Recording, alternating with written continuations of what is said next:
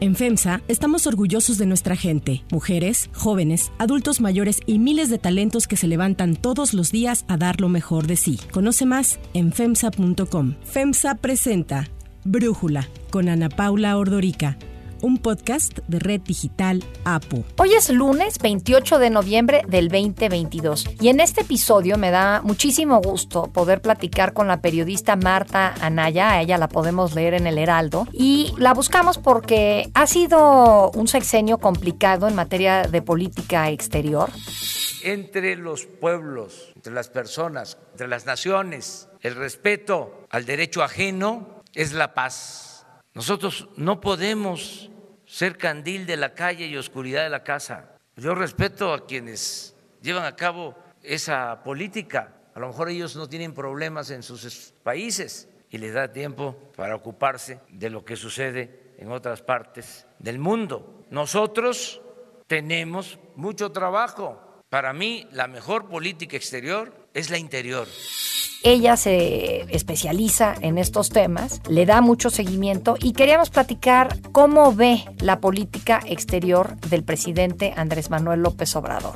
La semana pasada pues llevó a dejar de alguna manera aislado a México, cuando menos en la votación para el nuevo dirigente del BID, del Banco Interamericano de Desarrollo. Marta, ¿cómo estás? ¿Qué tal, Ana Paula? Qué gusto escucharte y participar con ustedes. Pues mira, es que esto que pasó con Gerardo Esquivel ahí en el BID, esta candidatura de México, pues lo que tiene es que es muy reveladora de la posición en la que ha quedado México respecto de donde es su bastión, que es América Latina. No hay un cambio en la elección de el director del BID del Banco Interamericano de Desarrollo, es más de lo mismo, es lo que se ha venido aplicando durante todo el periodo neoliberal.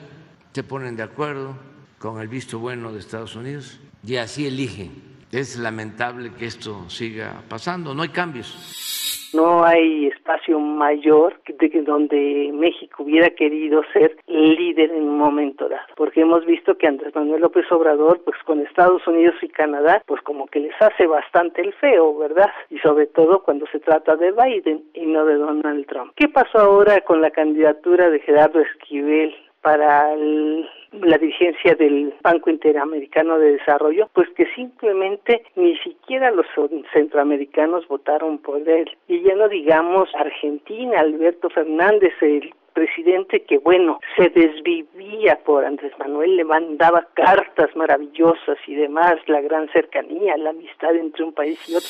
Y mi querido amigo, el presidente de México. Así que para mí es muy reconfortante estar aquí, en este México, déjenme decirlo así, de Andrés Manuel López Obrador.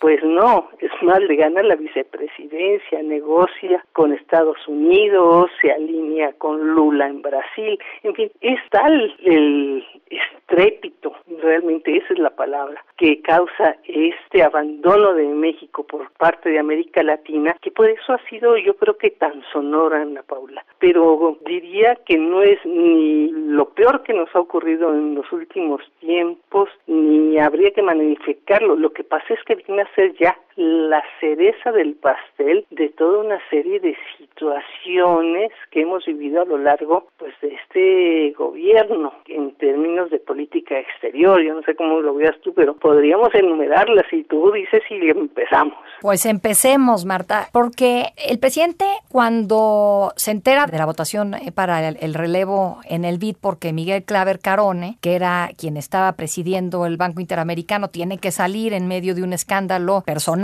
dentro del organismo, sale Claver Carone, que había sido impuesto por Donald Trump cuando la tradición dentro del BID es que sean un latinoamericano quien lo presida y no un estadounidense, pero Estados Unidos tiene un voto importante ahí. Estados Unidos, el voto de Estados Unidos vale 30% eh, y entonces pues quien entre o no depende mucho de quién quiere Estados Unidos o no que entre, ¿no? Y en ese sentido yo veo a un López Obrador que se ofende y pide a la Secretaría de Hacienda que redacte una carta diciendo que el BID es más de lo mismo, como enojado de que no ganó su candidato. Pero, pues Gerardo Esquivel, ¿tú crees que tenía oportunidad de ganar entre los desplantes que tú me estás comentando? Y además fue un candidato que se postuló de último momento, que el gobierno mexicano postula de último momento, cuando se cae también la candidatura de Alicia Bárcena, ¿no? Es que todo empezó bien mal, Ana Paula. Mira, Efectivamente, Estados Unidos, que es el que lleva mano en las votaciones para el BID, o sea, el peso de sus votos es enorme, había buscado que fuese precisamente una candidatura mexicana la que llegara esta vez al BID. Y ahí en el Departamento del Tesoro se sugirió el nombre de la ex embajadora de México en Washington, de Marta Bárcena. Pero recordemos que Marta Bárcena pues no es ahora sí que alguien muy querido en la Cancillería mexicana. A mí me parece un tanto ofensivo para todos los que hemos sido y somos miembros del Servicio Exterior Mexicano que se tomen las designaciones a la ligera y se diga, no, pues es que si es un exgobernador, tiene experiencia política, es que este es muy agradable, es que el otro es un gran historiador, es que la otra persona es una gran novelista, como si la carrera diplomática y la función diplomática se pudiera improvisar. Y aunque este es un tema que normalmente lleva la Secretaría de Hacienda, pues la verdad es que la Secretaría de Relaciones Exteriores metió su cuchara, se interpuso en esta propuesta que hacía Estados Unidos a nivel, eh, digamos, cercano, personal, todavía no público, y más bien um, le dieron la media vuelta y se fueron con que querían pues a otra Bárcena. México cambió con voluntad humanista que empeña creatividad, búsquedas originales y que no se limita a repetir ni y que se atreve porque entiende que la pobreza y la desigualdad no es un problema de aritmética, porque por el bien de todos, primero los pobres, tenemos que reconocer la dura realidad de nuestra región. La, la cabeza de la CEPAL, que era Alicia Bárcena, que estaba a punto de ya de dejar aquella posición, y a la que México pues estaba proponiendo como embajadora de México en Chile. Bueno, ella se convierte en la candidata, para entonces hay que hacer una precisión. Ya se sabía y desde hace mucho que su esposo estaba enfermo. De hecho, por eso ella no quiso venir a México para tomar otra posición. Se le había ofrecido incluso el Instituto Matías Romero como previo para en un momento dado subir como canciller si es que Marcelo se va de campaña. Todo eso estaba prefigurado. El hecho es que por eso Alicia Bárcena se queda en Chile, quiere ser embajadora porque su marido estaba enfermo. Cuando la hacen candidata del BID, ¿verdad? Porque no quieren que sea mm, su tocaya Marta, la ex embajadora en Washington, pues entonces ella dice, ok, va, que me hagan este candidata. Pero, ¿qué hace Estados Unidos? Dice, pues no, esta no era nuestra candidata, la acusan de rojilla, era clarito que no iba a pasar, y cuando ve eso Alicia Bárcena, pues dice, pues yo retiro mi candidatura, yo no voy a ser el oso en la votación, ¿verdad? Y entonces va para atrás. Y, pero esto es prácticamente una semana antes de la votación. Así es. Pues claro que Gerardo Esquivel, por más figura que sea aquí en México, gran economista, pues hombre, ya no tenía ninguna oportunidad. En ocho días tú no puedes hacer este, los enlaces, hablar con los distintos dirigentes, cuando ya para entonces, además, tenías al candidato de Brasil, pues que ya no solamente era de Bolsonaro, que es el presidente saliente, sino ni más ni menos que el nuevo líder de América Latina, nos guste no, que es Lula da Silva. Y sobre todo, y sobre todo quiero felicitar a la gente que votó por mí, porque me considero un ciudadano que llevó un proceso de resurrección en la política brasileña, porque intentaron enterrarme vivo y aquí estoy. Y entonces, pues nada que hacer. Entonces, esto es, como tú dices, la cereza de toda una política exterior que, pues, ha dejado mucho de qué hablar, ¿no? Cómo se ha manejado la política exterior. Y tú decías, si quieres, nos arrancamos. A ver, arráncate, Marta. Mira, por citar algunas cosas, mira, desde un principio, ¿cómo empezó nuestra política exterior? Pues con aquellas famosas cartas, ¿verdad? a España y al Papa en el Vaticano, solicitándoles que pidieran perdón por lo que ocurrió de las matanzas desde la época de la conquista, ¿verdad? Envié ya una carta al rey de España y otra carta al Papa para que se haga un relato de agravios y se pida perdón a los pueblos originarios por las violaciones a lo que ahora se conoce como derechos humanos fue lo primero que enrareció no solamente la relación del gobierno mexicano con aquellos países, ahora sí que nuestra madre patria y el Vaticano, sino también entre lo que vendría a ser Palacio Nacional y la Secretaría de Relaciones Exteriores porque ocurre que aquellas famosas cartas se redactaron desde Palacio Nacional, ¿verdad? Donde intervino la esposa del propio presidente y no en la Cancillería donde dijeron nosotros ni siquiera las conocíamos. Ahí empezaron todo esto. Y bueno, ya a partir de ahí podríamos enumerar montón de cosas. La relación con Estados Unidos, pues mira, con Trump, por más que nos decía eh, violadores, nos trataba mal, nos quería poner aranceles y demás, pues México siempre cedió, incluso antes de que tomar posesión. Y la llevaba re bien con Trump. Se metió prácticamente en las elecciones, ¿verdad? Yendo a Washington, el propio presidente López Obrador, de alguna manera. No quiso reconocer a Biden mm, desde el primer día como si lo hizo, por ejemplo, con Lula con Boric, ¿verdad? O sea, la relación con Estados Unidos muy enrarecida todo el tiempo. Y bueno, aquel famoso boicot, y lo pongo entre comillas, a la cumbre que organizó Biden, allá la cumbre de las Américas en Los Ángeles, donde López Obrador primero había dicho que sí iba y a la hora de la hora no solamente dijo que no, sino que además quiso que otros países no fueran. Y todo esto que porque no se había invitado a Venezuela, a Nicaragua y a Cuba. Quiero, cerca de la cumbre, ya poder informarle al pueblo de México que no voy a asistir a la cumbre. Va en mi representación y en la del gobierno Marcelo Ebrard. La verdad, eran unas posiciones que confrontaban a Estados Unidos de una manera pues muy muy fuerte y que ha sido rematada ahora más en contra nuestra, que es el cambio de caballo a mitad del río en las negociaciones, en las controversias por el Tratado de Libre Comercio. Y eso sin contar ya también, porque cada vez me acuerdo de más cosas, pues cómo nos regresan a los venezolanos, ¿no? Bajo el título 42, cuando un juez allá lo condena.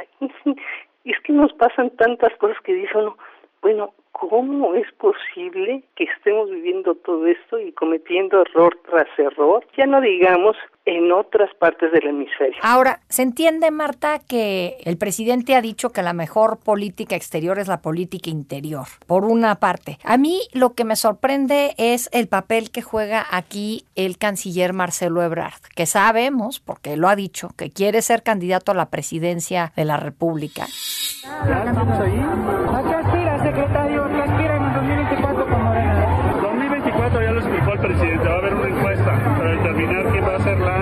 Candidato. Pero ustedes están ahí. Yo ahí estoy ya el hecho de que él sea el canciller en este eh, tipo de política exterior, ¿no te sorprende? Pues sí, sí me sorprende, pero bueno, mira, ¿qué te puedo decir? A Marcelo, como dicen, se la deben. De hecho, sí lo sacó de problemas en momentos difíciles, como fue lo de las vacunas cuando hubo el asesinato allá en Chihuahua que tuvo que intervenir. Eh, hubo un momento al principio en que Marcelo Ebrard era el bombero, le decíamos aquí en el... En sí, parecía más secretario de gobernación que canciller. Claro, pero de repente ya cuando se viene la segunda etapa del gobierno y estos últimos tres años, pues entonces es cuando Andrés Manuel, que pierde la, ahora sí que la mitad de la ciudad de México, dice aquí las cosas están mal y desata la sucesión presidencial. Yo creo que en ese momento se cambian las cosas para Marcelo Ebrard. Siendo Claudia Sheinbaum la favorita a la que hay que apuntalar, pues Marcelo pasa a un segundo término, pues yo no sé si además se dedican a meterle el pie, pero el hecho es que mientras antes el presidente prácticamente no se metía en la cuestión internacional más que con las cartas, aquellas famosas, en puras cuestiones, digamos, culturales o históricas, de repente, pues empieza a tomar otro tipo de decisiones que sí afectan lo que es el prestigio de la política exterior, por ejemplo, como lo de la invasión de Rusia a Ucrania, donde López Obrador todo el tiempo se niega, ¿verdad?, a condenar esa invasión y hasta la fecha, ¿verdad?, la regaña al embajador de México ante la ONU. O lo deja muy mal parado, ¿no? Todo respeto del Parlamento Europeo, proponiendo como candidato a Nobel de la Paz al presidente de Ucrania, independientemente, pues, si participamos a favor de uno o de otro. ¿Cómo uno de los actores en el conflicto, en la guerra, va a recibir el Nobel de la Paz? Pero un poco a lo que voy es a esto, como que López Obrador de repente tomó la dimensión internacional, empezó a meterse más en sus decisiones, a buscar a los mandatarios, a querer llevar la bata. Y por ejemplo, en este caso de la Alianza del Pacífico que iba a realizarse en estos días, él quería convertirse en la gran figura y tener aquí pues a Boric, a Lula da Silva, aunque no fueran de la alianza, ¿no? Alberto Fernández, en fin, poner a todos esos presidentes, a esos mandatarios que son, digamos, progresistas y tomarse la gran foto con ellos, con todos ellos alrededor y siendo él la gran figura. Pues resulta que, pues nomás no se le hizo, ¿verdad? Porque ninguno de ellos vino hasta ahora Boric. Oye, aprovechando que hablas de Boric, Marta, ¿cómo viste su visita? A mí me pareció muy interesante. Estuvo, yo creo, que en el Senado, en específico, dio algunos cachetadones con guante blanco. Porque acá yo no vengo a dictar cátedra. En nuestro país hace poco también sufrimos violaciones a los derechos humanos. Y sabemos que acá en México también la han sufrido de manera muy fuerte. Veo en sus pupitres, me alegro que no es un tema político, sino que veo que es totalmente transversal, nos faltan ellas. 11 mujeres todos los días asesinadas acá en México. Brutal. No naturalicemos estas violencias, tenemos que combatirlas en conjunto. Para empezar, creo que fue una presentación en el Senado muy fresca. Normalmente tú ves ese tipo de visitas de los mandatarios al Senado que son muy formales. No hay, digamos, comentarios entre los propios senadores y el orador, el presidente en turno que está ahí hablando. Suelen ser como muy formales. Y ahora, si te fijaste, al contrario, había hasta comentarios y decía, a ver, estoy leyendo las pancartas y de qué hablan, que son 11 las mujeres. Y bueno, cuando le refieren que México, bueno, sabía que México, por supuesto, estaba prácticamente apoyando, entre comillas, a Nicaragua. Lo mencionamos hace un ratito con lo de la cumbre de las Américas, que México quería a fuerza que lo invitaran al mandatario nicaragüense. Bueno, ¿qué dijo Boric en el Senado? Que prácticamente que era un intable, que los derechos humanos, ¿verdad?, existen en todo el continente que Nicaragua pues, realmente es de pena ajena, ¿verdad? Marta, Anaya, no creo que esta historia ya se haya acabado de contar. Yo creo que vamos a seguir viendo muchas cosas interesantes de analizar en la política exterior del presidente López Obrador. Te agradezco que hayas podido platicar y darnos tu análisis para este episodio. No, pero al contrario, Ana Paula, y mira que hay que contar cosas. Si te gusta escuchar Brújula, te invitamos a que te suscribas en tu aplicación favorita o que descargues la aplicación Apo Digital. Es totalmente gratis y si te suscribes será más fácil para ti escucharnos. Además, nos puedes dejar un comentario o calificar el podcast para que sigamos creciendo y mejorando para ti. Yo soy Ana Paula Ordorica. Brújula lo produce Batseba Feitelson. En la redacción, Airam Narváez. En la coordinación y redacción, Christopher Chimal. Y en la edición, Cristian Soriano. Los esperamos mañana con la información más importante del día. Oxo, Farmacias ISA, Cruz Verde, Oxo Gas, Coca-Cola FEMSA, Invera, Torrey y PTM son algunas de las muchas empresas que crean más de 245 mil empleos tan solo en México y generan valor como parte de FEMSA. FEMSA presentó Brújula con Ana Paula Ordorica, un podcast de Red Digital APO.